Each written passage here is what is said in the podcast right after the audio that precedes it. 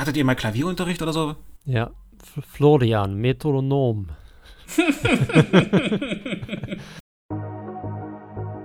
Achtung! Achtung! Sie hören den Podcast der Krautzone, dem reaktionärstem und libertärstem Meinungsmagazin in der Bundesrepublik Deutschland. Wenn Sie auf politisch unkorrekte Unterhaltung stehen, dann greifen Sie beim Zeitschriftenhändler im Bahnhof Ihres Vertrauens doch mal ins Regal. Mit 6,90 Euro ist der Bums auch angemessen bepreist, also zaudern Sie nicht. Wenn Sie in Ihrem Leben einmal, ein einziges Mal etwas richtig machen wollen, dann werden Sie jetzt Leser der Krautzone und schließen am besten gleich ein Abo ab. Es lohnt sich. Vielen Dank für die Aufmerksamkeit. Gleich geht's los mit dem Podcast. Fertig. Los geht's in 3, 2. Ach übrigens, wir haben auch Sticker und einen Instagram-Kanal. Jetzt geht's aber wirklich los. Viel Spaß und Gott mit Ihnen. Läuft's bei allen? Ja. Mhm. Sehr gut, okay. Hallo und herzlich willkommen zum Krautzone Podcast. Heute mit Chef Florian Müller Hallo. und mit, ähm, ja, endlich unserem Kolumnisten Fredericus Versago. Oder ich nenne dich einfach Fritz, das geht auch in Ordnung. Ja. Äh, also ich muss ihn mal korrigieren. Das heißt Vesargo. Wie Sar. Okay. Es ist Fritz. Es ist, die, es ist, Schön, schön, dass du jetzt endlich äh, bei uns im Podcast bist. Du schreibst jetzt seit, äh, ich glaube, einem halben Jahr oder Jahr schon für uns, auch regelmäßig. Die Freitagskolumne habe ich ja an dich abgetreten und den ungeliebten Donnerstag dafür übernommen. Aber was tut man nicht alles? Wir haben halt direkt dein Potenzial erkannt und ähm, das bringt mich dann direkt zu der Frage, wer bist du eigentlich? Ja, erstmal jemand, der ganz schön viel Honig ums, ums Maul geschmiert bekommt von euch. Äh, ein wenig zu viel, meiner Meinung nach. Aber ja, ich bin ähm, Student und ich studiere irgendwo in ähm, Musik. Und zwar nicht nur irgendwelche Musik, sondern äh, genau genommen alte Musik. Das heißt, ähm, Musik, die zwischen, ich sag mal, 1500 und 1800 komponiert wurde Also in der guten Zeit. in der guten alten Zeit. Ähm, nun, manche Reaktionäre würden sagen, vielleicht in der silbernen Zeit, denn es gab schon so Leute wie Luther, aber ähm, das ist etwas, äh, als jemand, der ja selbst eher protestantisch geprägt bin, ähm, stimme ich dem Ganzen eher nicht so zu, aber ja, es war auf jeden Fall eine gute Zeit. Schon. Gerade für, für die Musikkultur, eindeutig. Und äh, ich sag immer wieder, das sage ich auch im Flo, das sage ich allen anderen in der Redaktion, die katholische Kirche ist ja dann doch so äh, tolerant, dass sie dich in ihren Schoß zurücklässt. Du musst halt nur wollen. Also, Ich fühle mich immer wieder geschmeichelt. also alte Musik, alte Musik, da denke ich vor allem an diesen Film von äh, Stanley ähm, Kubrick, ähm, dessen Name mir natürlich gerade wieder nicht einfällt. Ähm, oh Gott, peinlich. Ich weiß jetzt nicht, welchen du meinst. Meinst du, Diesen- meinst du Barry Lyndon? Ja, genau. Da, Ah, Du sagst alte Musik, ich denke direkt an diesen Film. Ist das das mit diesem Duell? Äh, ja, Dieses genau. extrem authentische Säbel-Degen-Duell? Nee, das ist, äh, ich glaube, so ein tschechischer oder osteuropäischer Film, den du meinst. Aber bei Barry Lyndon gibt's halt auch mindestens eine Duellszene, die auch sehr gut gemacht ist. Generell der Film ist sehr gut gemacht und wird halt von diesen, ja, von dieser klassischen Kammermusik, oder? Ist es Kammermusik? Nennt man das so? Ja, ich weiß, was du meinst. Es, man kann es als Kammermusik bezeichnen, ja. Also hier so, so Bach und so, damit ist halt quasi der komplette Film so unterlegt und äh, Ja, doch, Das ist, das ist ist das Duell, was ich meine tatsächlich, weil da habe ich mal ein, also ein, ein Video zugesehen über dieses Duell, weil ja ähm, eigentlich in der gesamten modernen Filmkunst Degen- oder Säbel- oder Florettduelle ja immer so dargestellt werden wie bei Peter Pan, dass die, die Leute eine halbe Stunde miteinander ringen und sich die Dinge um die Ohren hauen. Aber ich meine, in diesem Lindenfilm war es dann auch, wo halt praktisch sich gar nicht getroffen wird und dann halt am Ende ein Stoß praktisch ausreicht, um das Duell zu, zu beenden, was eben deutlich näher an der Realität ist, weil wenn man so einen Degen dann in den Brustkorb kriegt, dann war es das meistens. ja. Und das geht relativ schnell, weil die Klingen sind ja auch dann nur einen Zentimeter breit. Aber bei Barry Lyndon gibt's doch am Anfang das Duell, wo die aufeinander schießen. Ich Ja. weiß gar nicht mehr, wo gibt's denn da so ein Degenduell? Oh, ich weiß nicht, vielleicht ist es auch ein anderer Film, aber ich glaube, Also ich, ich persönlich kann mich auch nur an das Anfangsduell erinnern. Und da wird geschossen. Deswegen muss ja der Barry Lyndon ja fliehen. Ähm, weil er da jemanden umbringt. Ich google mal, während ihr euch elaborierteren Themen. Aber widmet. am Ende verliert er doch ein Bein und das doch dann auch wieder durch ein Duell, oder? Ah, ich weiß es nicht mehr. Äh, der Film ist außerdem, also erstens ist er ewig lang und zweitens ist es auch lang her, als ich den geguckt habe. Da merkt man wieder, ich, man, man muss den mal dringend wieder gucken. Gut, ähm, ja, Barry Lyndon. Jetzt, wie kriegen wir jetzt die Brücke zum eigentlichen Thema geschlagen? Unser eigentliches Thema hat mit deiner, äh, mit deinem aktuellen Kolumnentext zu tun, der ja heute, heute hochgestellt worden ist. Also an der Stelle, ähm, lieber Zuhörer, wenn Sie es noch nicht getan haben, gehen Sie auf unsere Netzseite und lesen Sie ähm, W. Sargos Kolumne. Worin geht's da drin? Hast du gut gemacht. Ähm, Oder? es geht, äh, es geht darum, dass ich auf dass mir seit längerer Zeit ein, ich will mal sagen, Phänomen auffällt, oder besser gesagt eine Art Widerspruch. Und zwar ist es gerade unter den Kollegen in der alten Musik so, dass die eben ihre Musik auch natürlich lieben und spielen können und auch hervorragend spielen können und in gewisser Art und, gewisser Art und Weise auch diesen, diesen Stil, diesen, diesen Geist irgendwie leben. Und dann auf der anderen Seite, wenn man sie auf politische Themen anspricht, sage ich mal, ein, ja, ein durchaus linkes Bild abgeben. Also das geht von den klassischen Mainstream-Aussagen ähm, bis hin zu tatsächlich linksideologischen Inhalten.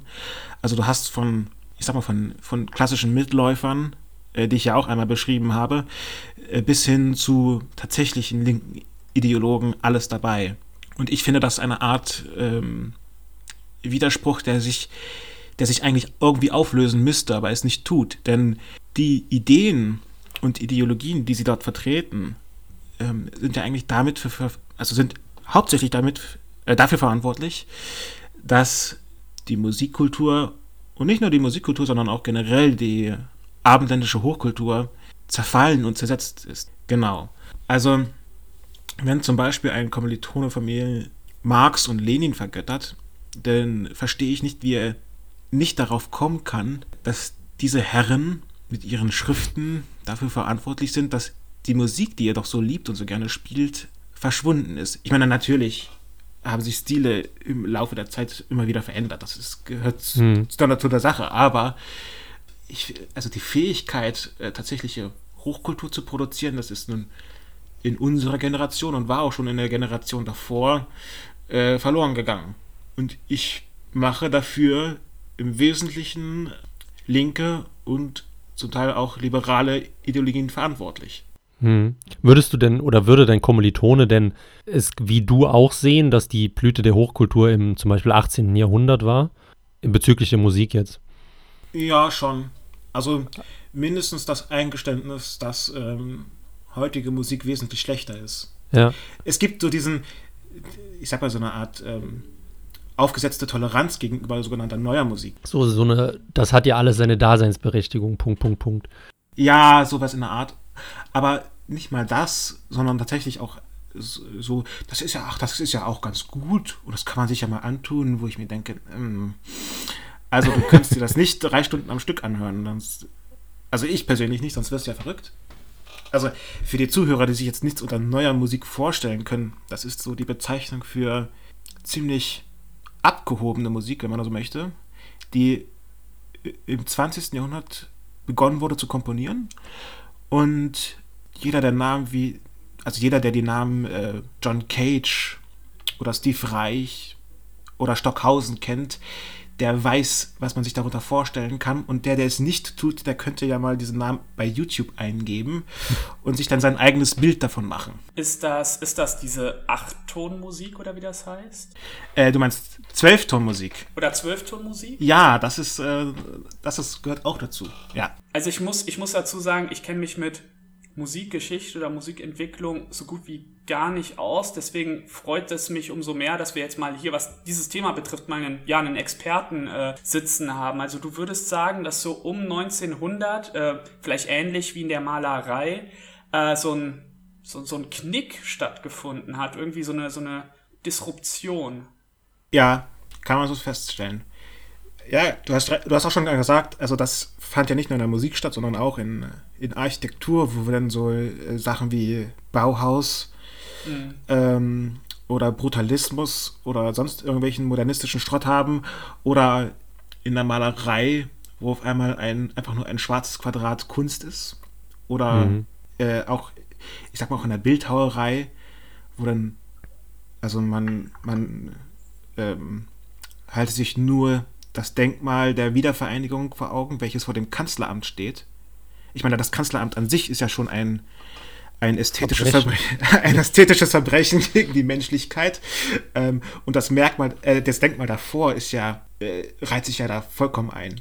Also, also wenn ich, wenn ich einmal Herrscher über Deutschland wäre, dann äh, wüsste ich, was ich als erstes zu entfernen hätte. Naja. Na gut, da gibt es ja noch andere Denkmäler, die vielleicht auch irritieren.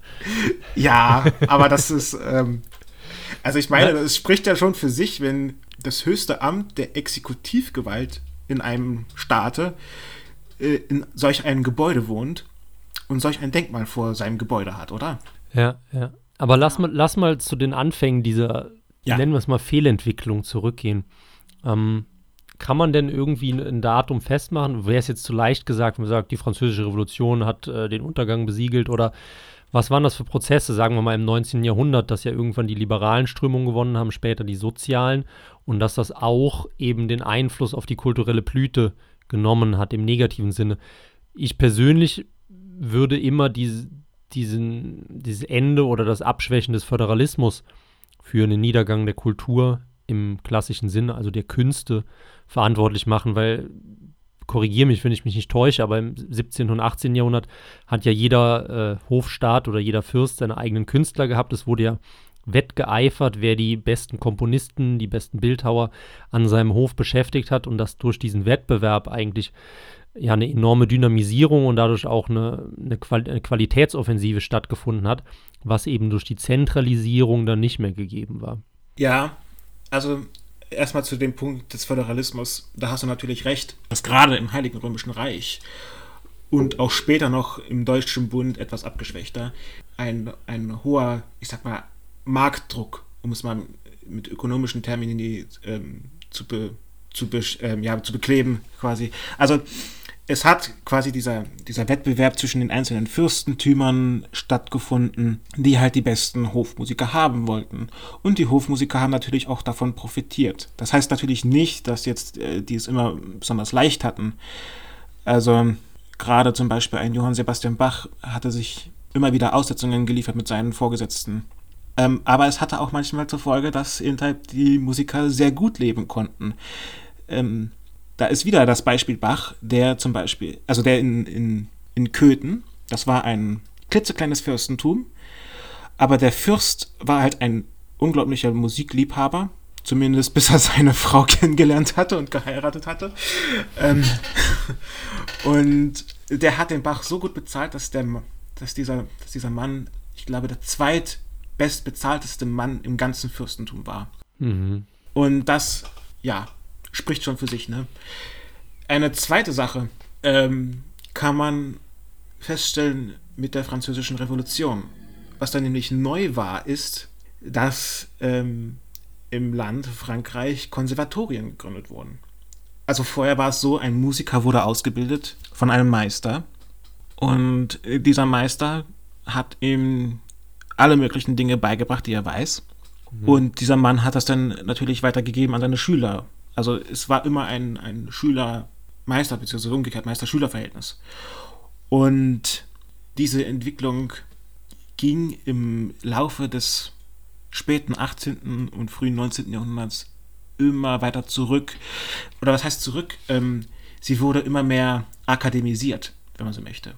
Hm. Und in gewissermaßen auch zentralisiert in den einzelnen Universitäten. Also dass ein dass ein Musiker zu, an eine Hochschule oder an eine Universität geht, um dort zu lernen, das war etwas, was es bis ins 18. Jahrhundert hinein nicht gab. Da ging man halt zu einem Meister und dieser Meister konnte ihnen halt einem was beibringen. Musiker waren in gewisser Weise Handwerker. Mhm. Also ich erinnere mich tatsächlich an so eine ähnliche Geschichte, das hat ähm, Julius Langbehn im Buch Rembrandt als Erzieher, das habe ich vor längerem mal gelesen.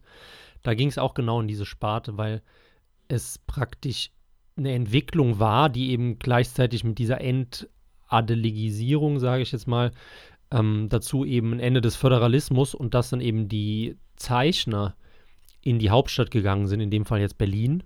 Und das hat er auch so stark kritisiert, das wäre halt absoluter Schwachsinn, weil wenn man sich gerade, also ich weiß nicht, wie es in der Musik ist, ob es da so Schulen gibt im weitesten Sinne, wie halt bei der Malerei, und da waren ja die Niederdeutschen sehr herausragend im 17. Jahrhundert, wenn ich mich nicht täusche. täusche. Und ähm, wie man jetzt irgendwie flämische oder niederdeutsche Maler, die irgendwie über Jahrhunderte eine Schule aufgebaut haben mit diesem Zeichenstil, wie es ja auch Rembrandt dann war, und dass man auf die Idee kommt, diese Leute dann nach Berlin in der Hauptstadt zu verfrachten, um denen Malen beizubringen, wo ja irgendwie erstmal schon ein komplett anderes Klima, eine andere Kultur, eine andere Architektur. Wie soll man da irgendwie diese, ja, diese, diese Wahrnehmung einfangen, die man halt sonst auf dem, dem niederdeutschen Land hatte? Ja, also sowas gab es auch in der Musik.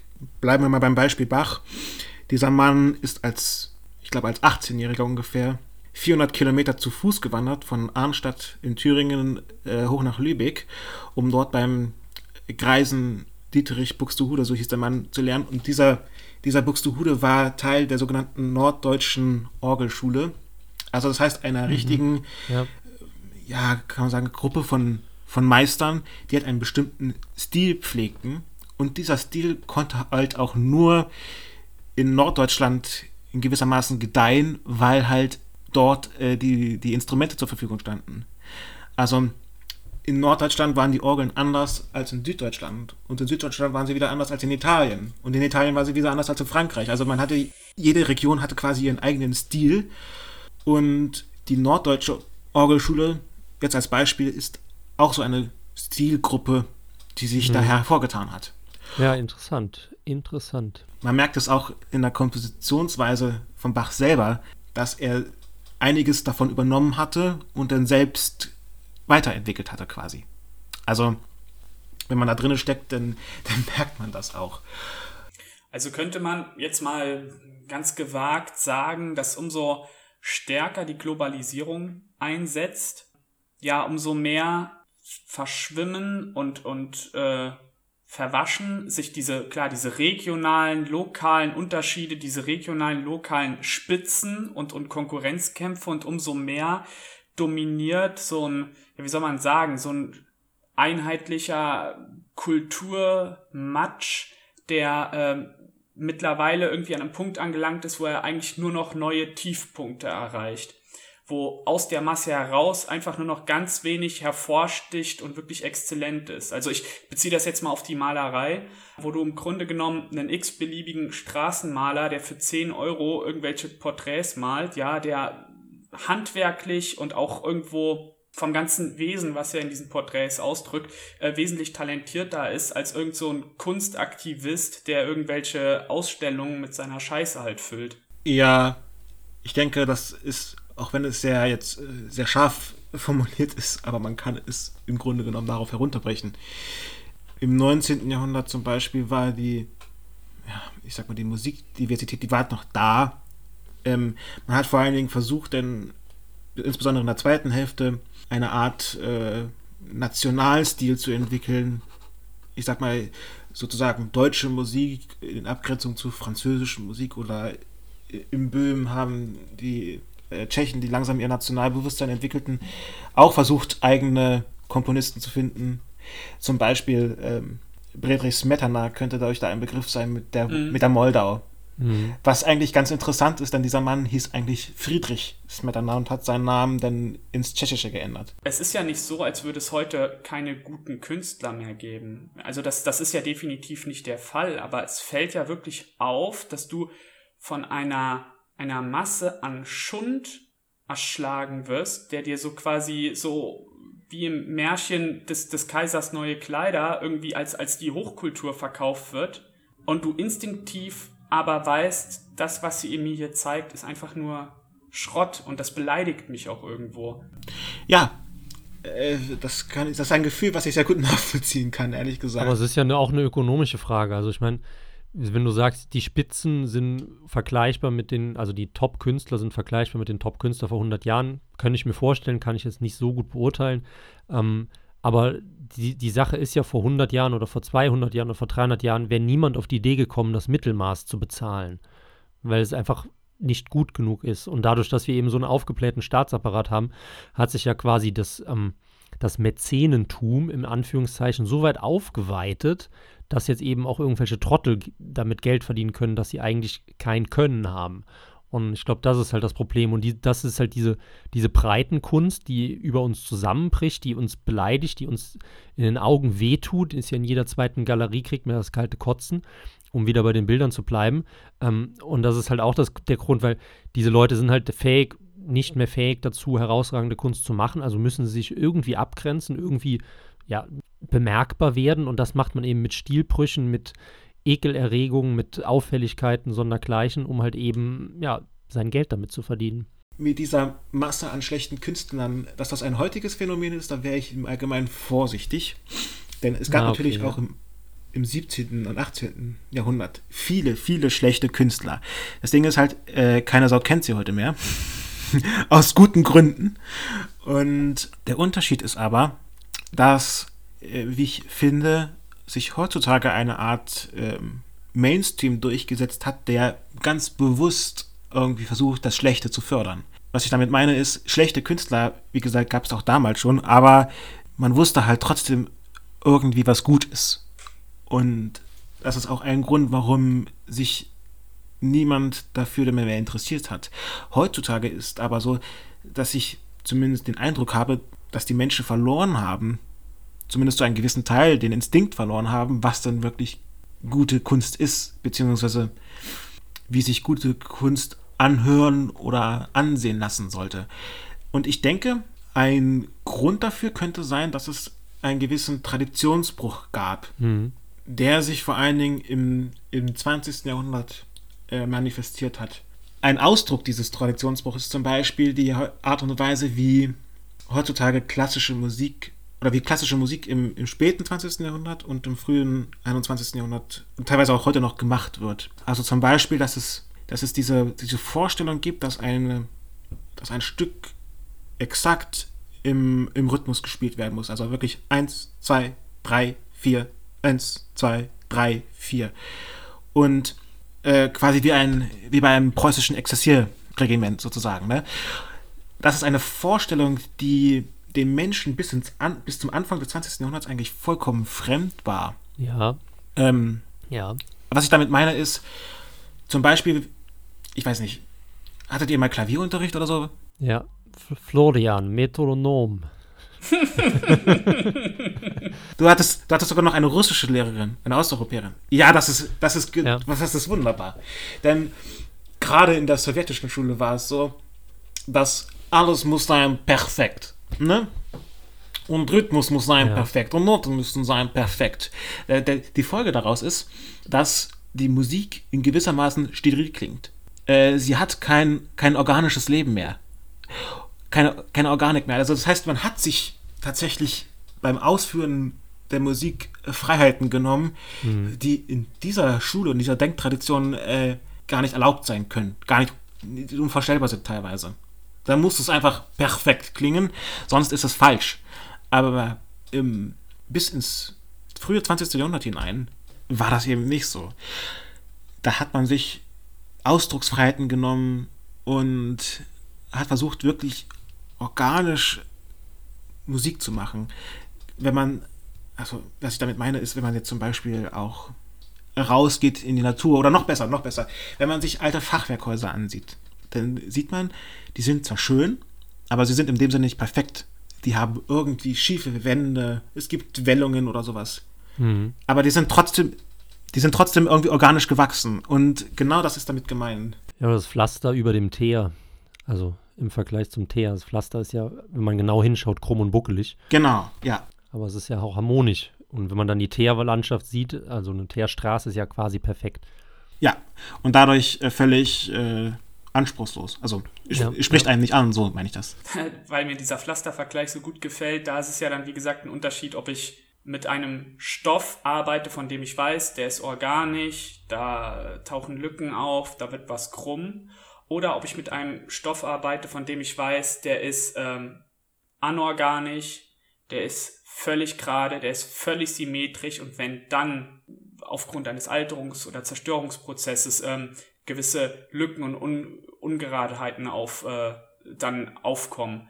Das sieht ja dann wesentlich schlechter aus. Deswegen altern ja auch ähm, Hochhäuser oder die ganzen modernen Bauwerke so unglaublich schlecht. Mhm. Ja. Weil der Alterungsprozess bei diesen Gebäuden ja quasi überhaupt nicht mehr in, in diesem Konzept drinnen steckt. Und ein modernes Gebäude, meinetwegen hier so ein, so ein, so ein Plattenbau aus den 60ern, 70ern, wenn der anfängt zu verfallen, ist das einfach nur ein grauenhafter Anblick. Das Ja, ist ein, ja, Man denkt direkt an Tschernobyl, man denkt an diese Stadt Pripyat, die so zerfällt. Und das einzige Schöne daran ist einfach nur, dass die Natur möglichst schnell sich diesen Platz zurückholt, aber ein, ein verfallender Betonbau ist einfach eine Vollkatastrophe, während ein verfallender Altbau, wo dann die Farbe abblättert, der Stuck langsam abplatzt, ähm, da schwingt Melancholie mit, aber es ist trotzdem irgendwas, ja, Interessantes. Und es ist irgendwo spannend zu sehen, wie das dann verfällt und wie dann äh, verschiedene Baustoffe freigelegt werden, genau wie ein Fachwerkhaus, was langsam zerfällt. Das ist unheimlich interessant. Ähm, um auf einen anderen Punkt zurückzukommen, du hast ja eben angesprochen, Bach hat ja da, ich sag mal jetzt als äh, Lehrgeselle diesen, diesen langen Fußweg aufgenommen, ist da 400 Kilometer quasi zu seinem, zu seinem Meister gereist, um sich da wahrscheinlich persönlich vorzustellen und so. Eine Anekdote noch dazu. Ähm, behalte Ja. einen Gedanken. er, sollte, er sollte sogar die Stelle von dem Buxtehude übernehmen. Ähm, eine Bedingung war, dass er die Schwiegertochter heiraten musste. Nur keiner Sau wollte die Schwiegertochter heiraten, deswegen ist er da auch nicht die, also hat er, deswegen War hat die Stelle. die, war die fett? Ja, die Oder- war wahrscheinlich schon Anfang 30 oder so und äh, wahrscheinlich auch nicht so schön. Ich glaube, damals war auch fast niemand fett. Da war es eher das Alter und die Optik. Jedenfalls ist diese, ja, man kann es ja fast schon sagen, Heldenreise bezeichnen. Diese, diese Heldenreise ist ja ganz obligatorisch für viele Künstler der, der, der guten alten Zeit, die wirklich all, denen als junger Mann oder als junge Frau überhaupt nichts in die Wiege gelegt worden ist, die quasi irgendwo nicht einfach bei Null angefangen haben, sondern quasi bei minus 100 angefangen haben und sich dann so peu à peu hocharbeiten. Manche zerbrechen dann an ihrem Erfolg, äh, manche ähm, können mit dem Erfolg umgehen. Das sind ja ganz unterschiedliche Geschichten, aber jede für sich ist ja dann doch immer sehr faszinierend. Äh, also da, Jeden, Entschuldigung, dass ich jetzt unterbreche, aber da romantisierst du ein bisschen. Also der Bach hat nicht bei Null angefangen. Ähm, der stammt aus einer weit verzweigten, weit vernetzten musikalischen Familie. Also, Ja, ich meine das jetzt auch nicht auf alle bezogen. Also klar, manchen ist was äh, in den Schoß gelegt worden, manchen nicht. Worauf ich jedenfalls hinaus will, ist ähm, der Gedanke, dass Kunst demokratisch ist, ist ein Gedanke, der damals überhaupt nicht funktioniert hat oder in irgendeiner Form Anklang gefunden hat. Kunst war etwas, was quasi von einer geistigen Elite für eine ja, weltliche, politische, kirchliche Elite quasi produziert Ja. worden ist. da stimme ich dir zu. Und es ist daher eine Sprache, die quasi innerhalb der Elite gesprochen worden ist. Und das, was quasi zum gemeinen Volk ähm, durchgetröpfelt ist. Und das würde ich behaupten, ist von diesem gemeinen Volk durchaus verstanden worden. Also ein, ein Bauer, der nach Florenz kam und da meinetwegen von äh, Michelangelo eine Statue gesehen hat, für den muss das ein Wunder gewesen sein. Oder der in eine Kathedrale gekommen ist und die Buntglasfenster gesehen hat, für den war das auch irgendwo ein Wunder und der hat direkt begriffen, das hier ist fast nicht von dieser Welt. Das ist völlig fantastisch.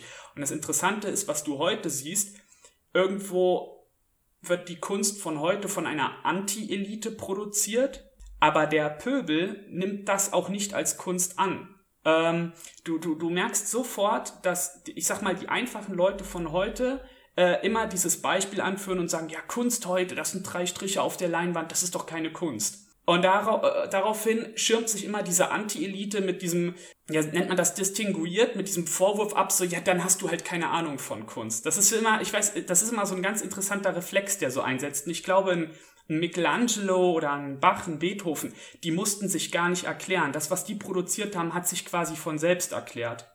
Der, der, der, der Pöbel hatte einfach nur, ja, wie soll ich sagen, eigentlich keine Zeit, das in irgendeiner Form zu genießen oder zu konsumieren, sondern der hat sich einfach um seine Sachen gekümmert. Der Fürst, der die Zeit hatte, der hat sich das dann stundenlang angeguckt oder angehört, für den war das dann in Ordnung.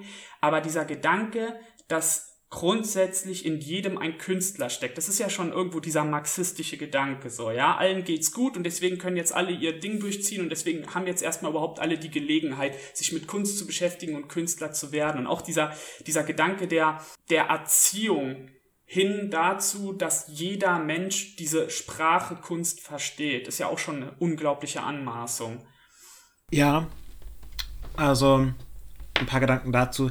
Da fällt mir ein, dass auch ähm, Oswald Spengler in seinem Opus Magnum ähm, erläutert, dass faustische Kunst oder abendländische Kunst eben für einen geringen Teil der Menschen des Abendlandes gemacht wurden.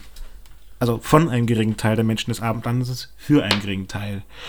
Und dass aber dennoch diejenigen, die eigentlich nichts mit dieser, mit dieser Kunstproduktion am Hut hatten, instinktiv verstanden haben, dass es gut war.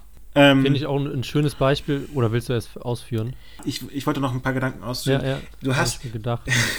du hast diesen, du hast gesagt, äh, Fechter, dass, dass diese Vorstellung, jeder könne ein Künstler sein, dass die marxistisch ist. Aber das würde ich nicht mal als marxistisch bezeichnen. Ich würde sogar, ich würde sogar sagen, dass es in gewisser Maßen äh, liberal. Und zwar in dem Sinne, äh, dass mit dem Liberalismus ja die Vorstellung aus, aufkam, dass ein Mensch in gewisser Weise ein unbeschriebenes Blatt ist und je nachdem, wie er erzogen würde, könne er eigentlich alles werden. Und ich, ich kann mir gut vorstellen, dass dieser Grundgedanke auch dazu geführt hat, dass, ich sag mal, unglaublich viele Leute, die eigentlich kein Talent dazu hatten, sich eingebildet haben, sie hätten eins. Und dass das auch zu einer Verflachung des Kunststils geführt hat man muss ja dazu sagen, ironischerweise war ja in der, in der Romantik, also im 19. Jahrhundert, es so, dass man wirklich auch eine schmale, gewisse Oberschicht in Anführungszeichen von Künstlern hatte, ähm, im Sinne von, die waren unglaublich virtuos. Und diese, diese, diese, diese, diese Art der Virtuosität war anders als, als noch die, die Musik der, der, der Meister des 18. und 17. Jahrhunderts. Also die besten Beispiele dafür sind Franz Liszt oder Frédéric Chopin. Also eigentlich, eigentlich Individuen, die damalige Welt mit ihren Können einfach so beeindruckt haben und die ein Können hatten, das von kaum einem anderen oder sogar von niemandem erreicht wurde. Also das heißt, dieser, dieser, dieser liberale Gedanke und die Emanzipation des Individuums, das hatte so es hatte zwei Seiten. Einmal, einmal die Franz Liszt-Seite quasi und einmal die, die andere, dass sich halt auch wirklich jeder angemaßt hat, ähm, er könne Kunst machen. Ich glaube, der, der Widerspruch zwischen euch beiden kann man relativ gut auflösen.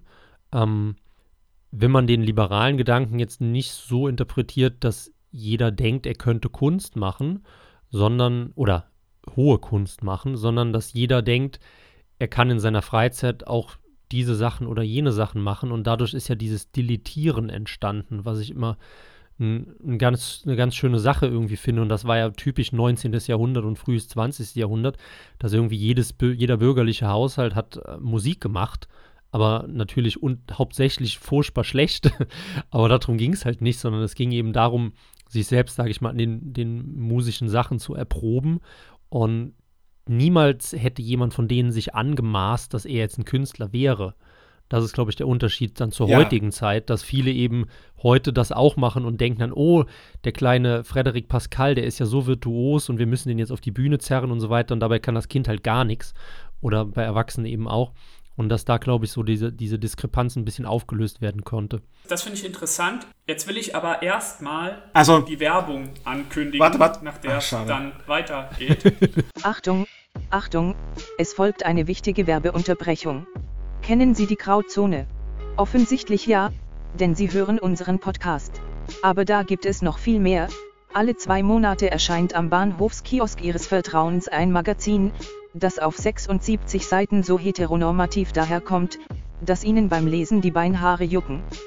Wenn es Ihnen am Bahnhof nicht bunt genug ist, dann abonnieren Sie doch am besten gleich die Grauzone. Der Postbote quetscht Ihnen dann unser schönes Heft direkt in den Briefkasten. Für schlappe 39,90 Euro macht er das sogar sechsmal im Jahr. Also los! Zweimal Rundfunkbeitrag verweigern und Grauzone abonnieren. Jetzt geht es weiter mit dem Programm. Für uns geht's direkt weiter, Wesak. Okay. Wo wir gerade bei Leuten sind, die sich anmaßen, irgendwas zu können. Ähm, jeder möge doch mal bei YouTube den Namen Florence Foster Jenkins, das war eine US-Amerikanerin, ähm, eingeben. Mit Doppelnamen. Ja, ja, so Florence wie Florenz, ne? Foster Jenkins. Und dann sich mal anhören, wie die gute Frau gesungen hat. Aber was ähm, mir auch irgendwie, was mir auffällt oder ja aufgefallen ist, oder ich muss, ich muss anders ansetzen. Ich habe ähm, den Eindruck, ich habe den Eindruck, dass im Laufe des ähm, 20. Jahrhunderts so mit diesen ja mit diesen modernen Medien des Radios, des Fernsehs, des Fotoapparates und auch der Demokratisierung, die diese Medien quasi mit sich gebracht haben, mit der Zeitschrift als solche, dass ähm, es unglaublich leicht geworden ist für extrovertierte Leute, ihr ihr extrovertiert ihre Verschrobenheit quasi als, als Kunst zu präsentieren und sich damit selbst in irgendeiner Form als Gesamtkunstwerk zu präsentieren. Ja, ich, also ich glaube, ein großes Problem oder ein, ein groß, guter Lösungsansatz für das Problem ist halt einfach bei Hayek zu finden, weil Friedrich August von Hayek hat ja ein sehr großes Gewicht auf die Second-Hand-Dealers der Ideen gelegt. Also die Leute, die praktisch Kunst jetzt in, in dem Sinne oder Qualität im weiteren Sinne beurteilen und das dann eben medial verpacken und dann an die Leute vermitteln. Und das ist ja zumindest auch in meinen Augen jetzt, jetzt in deinem Beispiel das Kernproblem, dass irgendwo sitzt jemand in der Arte-Redaktion und dann fragen die sich halt, ja, okay, wir müssen um 23 Uhr das Programm füllen, was machen wir jetzt? Und da sitzen halt nur Linke. Und dementsprechend wird halt die Gülle weiter verbreitet. Wenn man das jetzt austauschen würde, da würden nur Rechte sitzen, wäre wahrscheinlich auch nicht optimal, aber es wäre auf jeden Fall ein deutlicherer Qualitätsstand. Ja, es kommt drauf an, was für Rechte. ja, ja. Deswegen, also ich glaube, und diese, diese Second-Hand-Dealer, die unterlegen ja dem gleichen Problem wie die Künstler selbst, also die unfähigen Künstler, weil die Second-Hand-Dealer müssen sich ja so verkaufen, dass ihre Einschätzung oder ihre Bewertung ja total wichtig ist damit sie selbst die ihre eigene Relevanz begründen. Und wenn sie jetzt sagen würden, zum hundertsten Mal guckt euch mal die Fenster der Sixtinischen Kapelle an oder das Deckengemälde von Michelangelo, dann wird halt keine Sau die mehr wahrnehmen. Aber wenn die sagen, wir haben einen total alternativen Künstler ausgegraben, der hat äh, ist durch die amerikanische Steppe getourt und hat mit, äh, was weiß ich, Rindern gerungen und Frauen Whisky getrunken, dann rasten halt alle aus, weil es wieder was Neues ist. Ja, also das ist auch ein Aspekt, dieses Satthaben von dem Alten. Ähm, Gerade in Italien gab es ähm, eine Kunstbewegung, der sogenannte Futurismus, falls ihr von dem mal was gehört habt. Der hatte auch äh, gewisse Verzweigungen mit, dem, mit den späteren Faschisten. Ähm, und, und Evola hat doch auch gemalt, ne, als Futurist. Ja, ich glaube, der war Dadaist. Ah, ah noch, ja. ja, ich glaube ja. Ähm, auf jeden Fall gab es halt diese, diese, diesen Futurismus und ähm, eine Grundlage oder ein Grundgedanke dieses Futurismus war einfach, alles Alte irgendwie zu zerschlagen. Also das war echt extrem krass. Ähm, was sie da für Texte geschrieben haben, war halt gerade in Italien, wo es diesen, diese Ansammlung, diese riesige Ansammlung an, an Kunst einfach gab und auch wirklich in jeder Stadt, das ist ja ähm, so ähnlich wie, wie hier, wenn nicht sogar noch extremer. Du hattest Rom, du hattest Mailand, du hattest Venedig, du hattest Florenz. Alles riesig, also alle Städte mit, einem, mit einer eigenen Geschichte, mit einer eigenen Kunstgeschichte. Und man hatte irgendwie die Schnauze voll davon. Das ist ein Gedanke, den ich persönlich gar nicht nachvollziehen kann. Aber. Ja, aber die wollten das in die Luft jagen, gell, die Futuristen. Ich glaube. Die wollten das eigentlich alles zerstören. Ja, genau. Das, das war so krass, war das. Also, das war. Also, das ist für uns unvorstellbar. das ist für mich zumindest.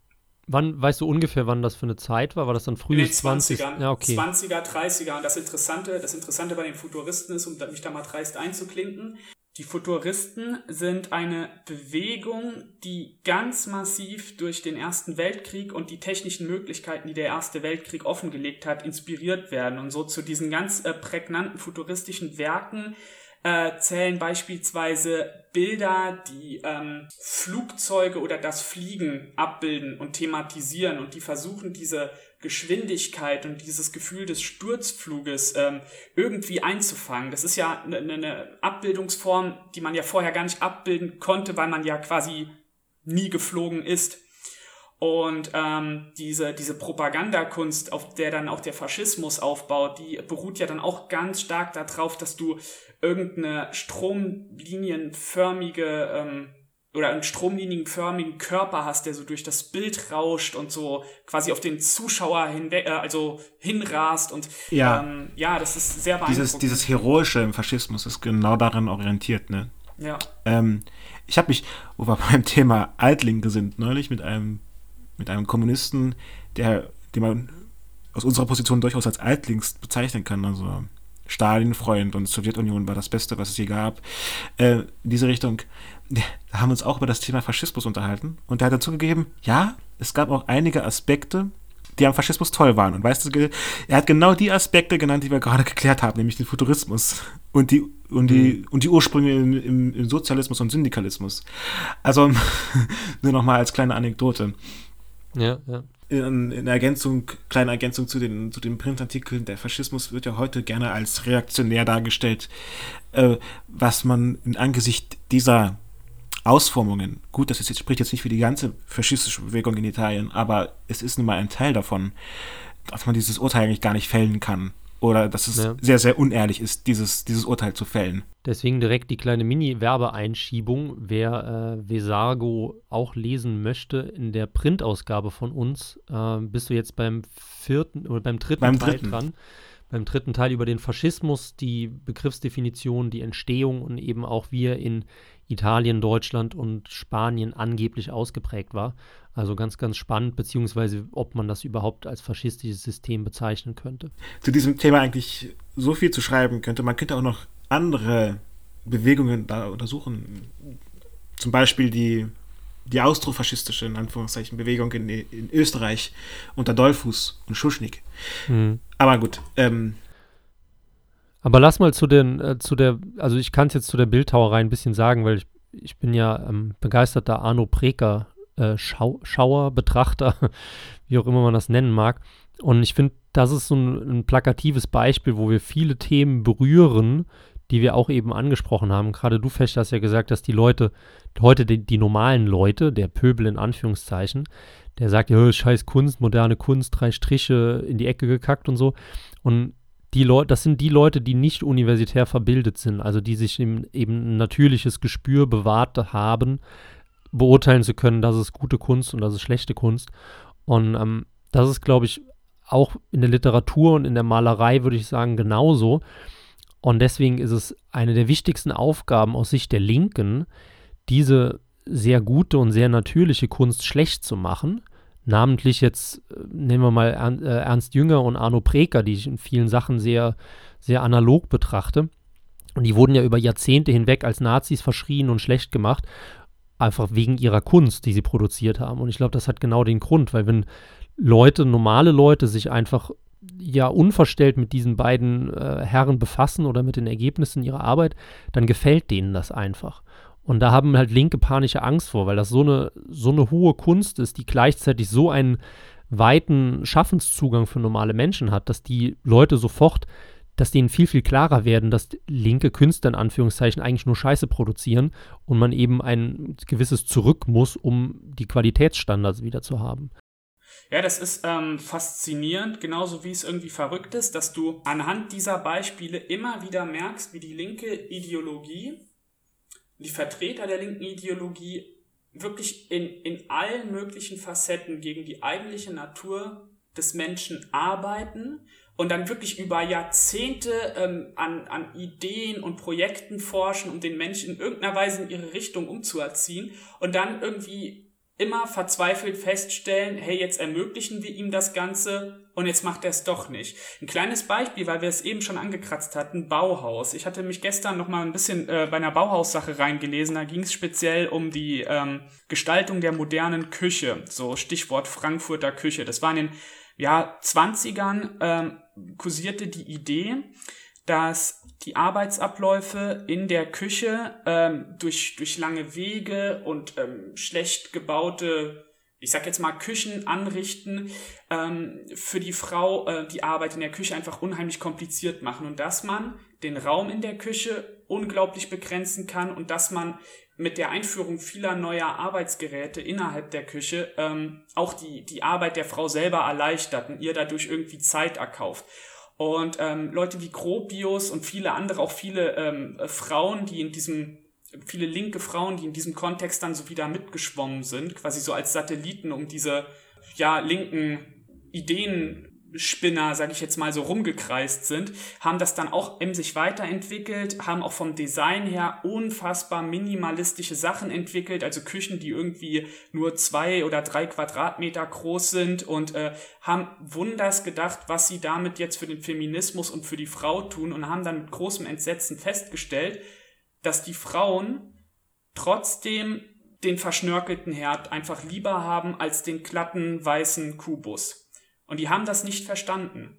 Die haben einfach nicht verstanden, dass Leute bei ihrer Wohnungseinrichtung beispielsweise, man muss das ja nicht nur auf die Küche beziehen, sondern kann das auch aufs Wohnzimmer oder andere Räume beziehen, eben nicht diese glatte, ähm, spitze, eckige, unorganische Bauhausscheiße wollen, sondern dass die sich dann halt in den 50ern äh, diesen Gelsenkirchener Barock halt lieber anlachen. Weil die einfach was wollen, wo das Auge dran hängen bleibt. Das muss ja jetzt auch nicht unbedingt ähm, immer alles schön sein, aber ähm, das fand ich halt so interessant, weil gerade diese, diese Idee des Bauhaus, die da halt, wie gesagt, auf architektonischer äh, Sicht äh, so verfolgt worden ist, das war eine Idee, da waren so viele linke Intellektuelle dran, die da dran mitgedacht haben, die da dran mitentworfen haben und die wirklich mit so viel Mühe äh, ihr ganzes Leben eigentlich in den Dienst dieser Idee gestellt haben, äh, eine Wohnung völlig zweckmäßig und nützlich und ja, kalt und anorganisch irgendwie einzurichten.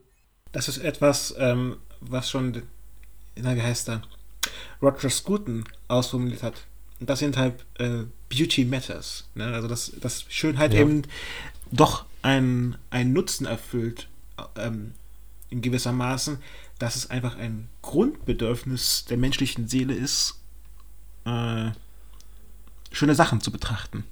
Und dass, dass Schönheit objektiv ist, was auch viele Leute ja äh, überhaupt nicht so unterschreiben. Ja. Sondern dass die meisten Leute sagen, ja, Schönheit liegt im Auge des Betrachters. Also so. Ja, bis zum gewissen, bis zum gewissen Maßstab, ja, auf jeden Fall. Aber trotzdem gibt es Grundmuster und Grundraster. Ich würde insofern äh, relativieren, dass man sagen kann, es gibt zumindest für den abendländischen Menschen äh, ein, äh, gewisse Grundmuster, die er einfach als schön empfindet. Ich denke, das kann man mhm. so unterschreiben. Ja, auch, auch globalistisch würde ich schon sagen, oder global betrachtet, zumindest natürlich dann wieder in Abstufung oder geringer. Also die Schnittmenge von einem äh, Afrikaner und einem Europäer ist natürlich geringer, was er als schön betrachtet, aber gerade wenn man äh, sich die Bildhauerei anschaut oder die, ja, eigentlich die generelle Kunst, hat man ja mathematische Formeln, um es jetzt mal ganz laienhaft auszudrücken, die halt ähm, praktisch sehr genau bestimmen können, was man als schön oder nicht schön empfindet. Äh, beste Beispiel ist ja in der, in der Biologie oder in der Forschung, welche Menschen man attraktiv findet. Dann kann man eigentlich ziemlich genau Verhältnisse von äh, der Gesichtsform zur Nase, zum Kinn, dann die Symmetrie und so weiter. Also das eigentlich berechnen, was schön ist und was nicht. Ich, ich denke mal, analog dazu gibt es in der Musik ja auch gewisse Harmonien oder Tonfolgen, wie gesagt, ich bin ja kein Experte, die einfach äh, angenehmer klingen als Disharmonien. Ja, ja, natürlich. Ähm, also, wenn man so möchte, könnte man einen Großteil der westlichen Musik, auch der heutigen Popmusik, ähm, auf drei Akkorde unterbrechen. Ich glaube, die kann ich sogar auf der Gitarre spielen. Ja, weil jedes Lied äh, diese drei Akkorde verwendet, was man auf der Gitarre spielt. Ähm, also damit meine ich jetzt nicht nur Popmusik im heutigen Sinne, sondern auch ähm, die Musik des, in Anführungszeichen, Pöbels der damaligen Zeit. Die war zwar schlicht, aber die war halt schön. Also Wagner. Äh, nicht Wagner. ich bin gerade Nietzsche am Lesen und er lässt ja kein gutes Haar an dem armen Wagner. Also, also den späten Nietzsche liest du gerade. ja, ja, genau. Also extrem lustig und unterhaltsam. Wer da mal Interesse hat. Ich habe Wagner eigentlich immer gemocht und die Stücke, die ich kenne, haben mir ganz gut gefallen. Und wenn man dann die Kritik von Nietzsche mal liest, also ja, da also bleibt nichts übrig. Wagner ist, Wagner ist mir zu viel. Ich, ja, ich, der ja eher der Barockmensch bin, in Anführungszeichen, äh, ja. finde Wagner zu ausgedehnt.